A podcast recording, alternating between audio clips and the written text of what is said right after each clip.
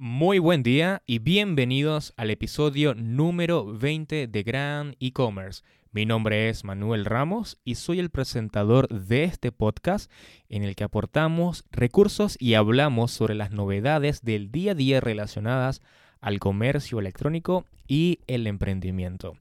En el episodio de hoy vamos a hablar acerca de esos emails automáticos que recibimos después de hacer alguna acción en una tienda online. Estamos hablando de esos emails que recibimos, por ejemplo, cuando nos registramos, cuando compramos, cuando nos suscribimos a un boletín de noticias, a una newsletter, ¿bien? Esos emails se llaman emails transaccionales y si en algún momento tú has comprado o por ejemplo has cambiado la contraseña de tu cuenta en una tienda online, sabes muy bien que son muy importantes porque estás a la espera de estos correos en tu bandeja de entrada. Y si demora mucho en llegar, sabes que te preocupa. Es muy importante recibirlos a tiempo y estás a la espera por esa respuesta que te va a dar esta tienda online. Así que los emails transaccionales están hablando por ti, están hablando de tu negocio. Así que es muy importante validar que cada uno de ellos funcione perfectamente y sobre todo que se entienda el mensaje que se le quiere dar al cliente. Vamos a hablar más que todo acerca de una estructura básica, bien, que debe tener un email transaccional. Hay muchos tipos de email transaccionales. Eh, por ejemplo, tomando el ejemplo en PrestaShop, por nombrar alguno, está la preparación en curso, los pedidos enviados, el pedido entregado, el error en pago. Eh, cuando un cliente de compra, por ejemplo, mediante transferencia bancaria. Y una vez que tú valides el pago, le llega un email que es el de pago aceptado, creo que se llama así.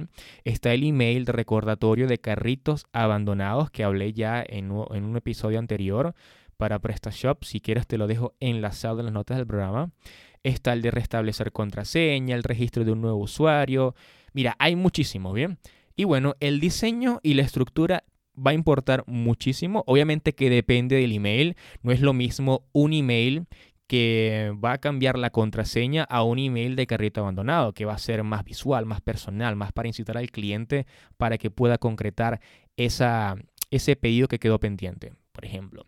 Pero normalmente la estructura de estos emails transaccionales van a ser como si fuera una página principal. Va a ser como va a tener un header, una cabecera. Esa cabecera tiene que tener el logo de tu negocio para identificar inmediatamente ese correo. Tiene que ser desde un principio claro y directo. Por ejemplo, va a tener un título que va a describir el objetivo de ese email. Tiene que ser un mensaje claro y directo.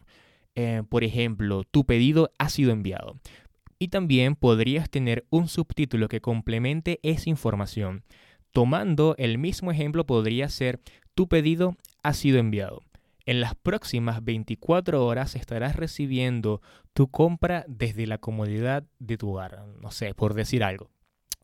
Eh, luego de esto, desde luego de este header, esta cabecera, tiene que estar acompañado de un mensaje.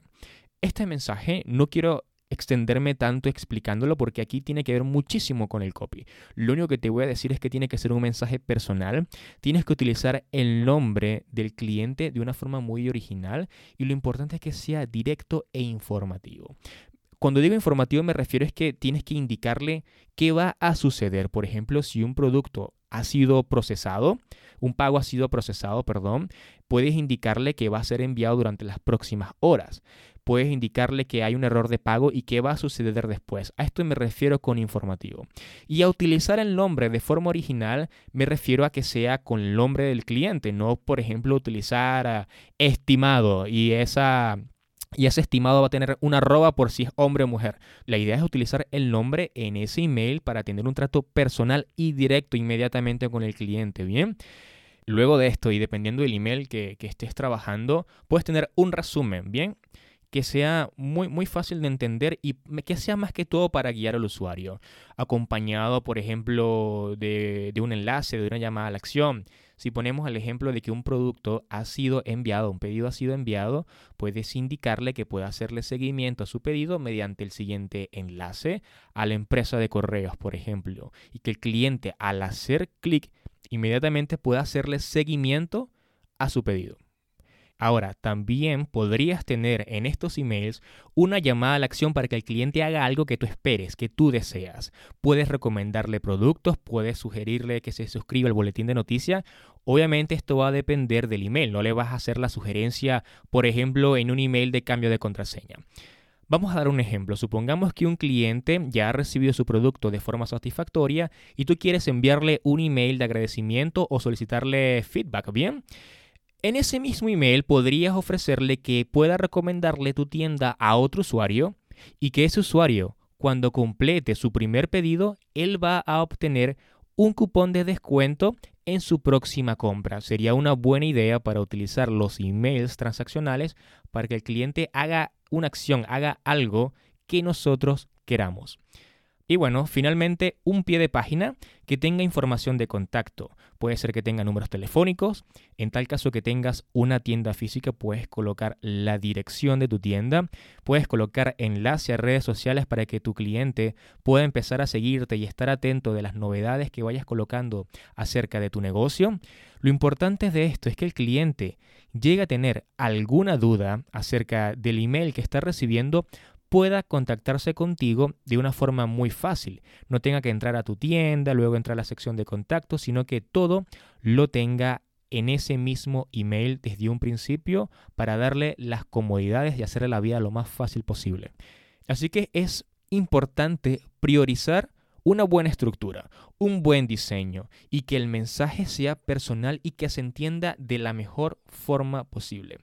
Son demasiados emails transaccionales que tiene una tienda online y debes conocer qué email está recibiendo un cliente al realizar determinada acción. Muchas veces ni sabes qué email está leyendo un cliente, por ejemplo, al cambiar la contraseña, qué mensaje está leyendo. Debes validar que todos los enlaces funcionan, que el logo de tu negocio se está mostrando perfectamente.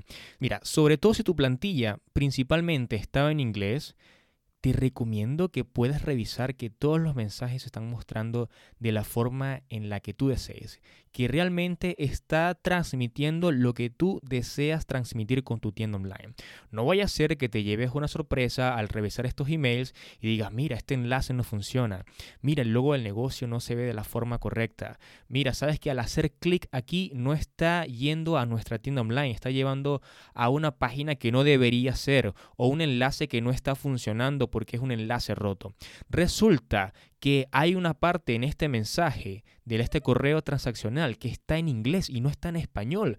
Son cosas que tienes que revisar. Realmente no puedes preocuparte únicamente por el diseño de la plantilla, que si la pasarela de pago. Son cosas que obviamente son importantes al momento de emprender una tienda online. Pero al mismo tiempo tienes que preocuparte por estos emails que tu tienda está enviando a tus clientes al momento de hacer cualquier tipo de acción y tienes que priorizarlo. No puedes dejarlo como para después o tienes que dejarlo como que, bueno, automáticamente esto se envía y yo sé que tengo que olvidarme de esto porque esta plataforma de comercio electrónico me ayuda. No, tienes que darle prioridad y revisar estos correos que están hablando por ti y por tu negocio. Así que bueno, hasta aquí el programa de hoy día. Si deseas contactarme, lo puedes hacer a través de mi página web en mramosb.com barra contacto. Así que espero que tengas un gran día, saludos y hasta luego.